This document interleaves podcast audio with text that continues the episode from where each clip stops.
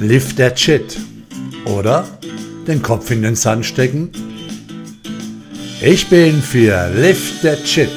Denn wenn der Kopf im Sand steckt, schaut nur der Hintern raus. Und der hat nun wirklich nicht die Möglichkeit, mit wachem und positivem Blick in die Welt zu blicken. Lift that shit heißt erstmal akzeptieren.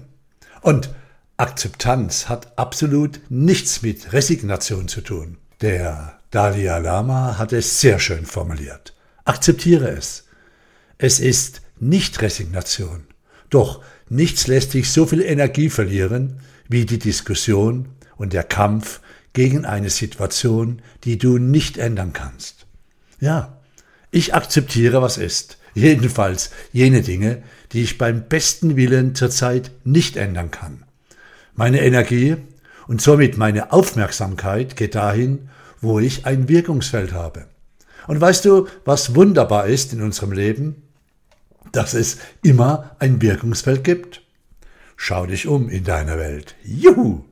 Und nochmals ja, ich habe selbstverständlich auch eine Meinung zu den Dingen, die da geschehen.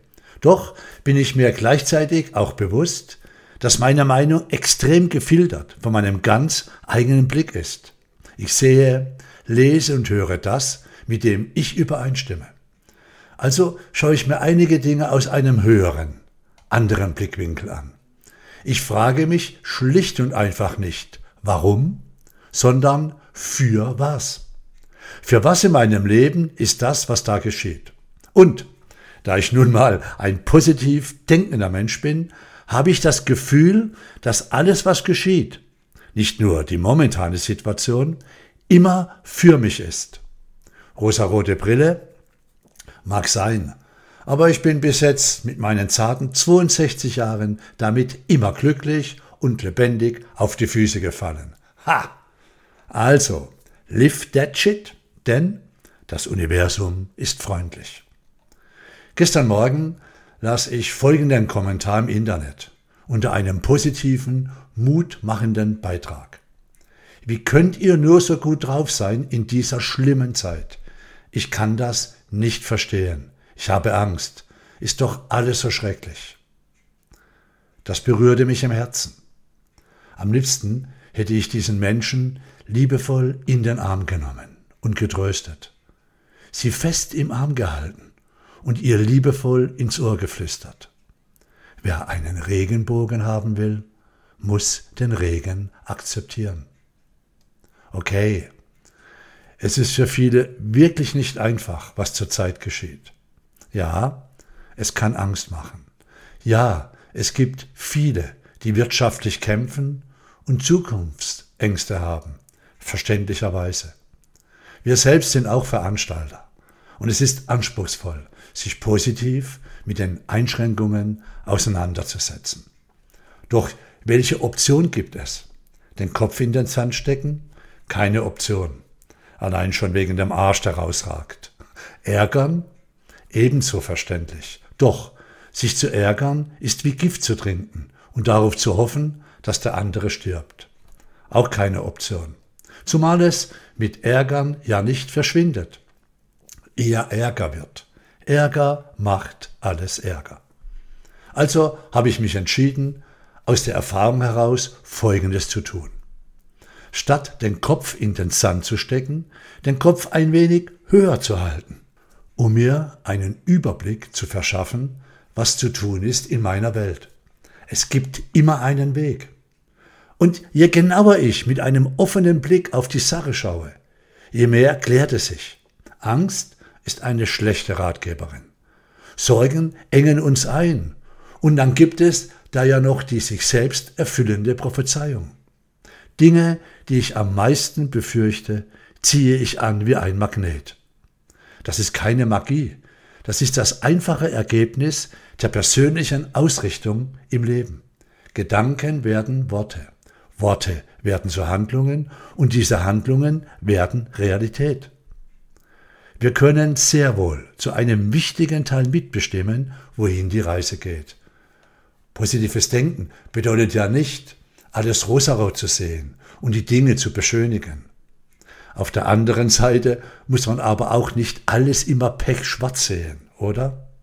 Ich persönlich pflege einen pragmatischen Ansatz. Ich schaue mir an, was los ist und konzentriere mich dann da hauptsächlich auf jenes, wo ich etwas unternehmen kann. Das, wo ich schlichtweg im Moment keinen direkten Einfluss habe, interessiert mich nicht die Bohne. Hey, solange wir am Leben sind, und da sind wir, du und ich, geht das Leben auch weiter. Und nochmal ein Juhu! Ich kenne meine wahren Aktiven. Das ist meine Familie, meine wunderbare Frau, meine einmaligen Kinder, meine Freunde, meine Gesundheit und das, was ich schon viele Jahrzehnte mit Freude beruflich tun darf. Unsere Seminare und Ausbildungen, meine Bücher und bald wieder viele, viele, viele Lesungen. Meine Fähigkeit, mich immer wieder auf das auszurichten, was gut und wichtig ist in meinem Leben. Mein Fleiß, meine Begeisterungsfähigkeit und mein Blick ins Helle und Gute. Wie schön.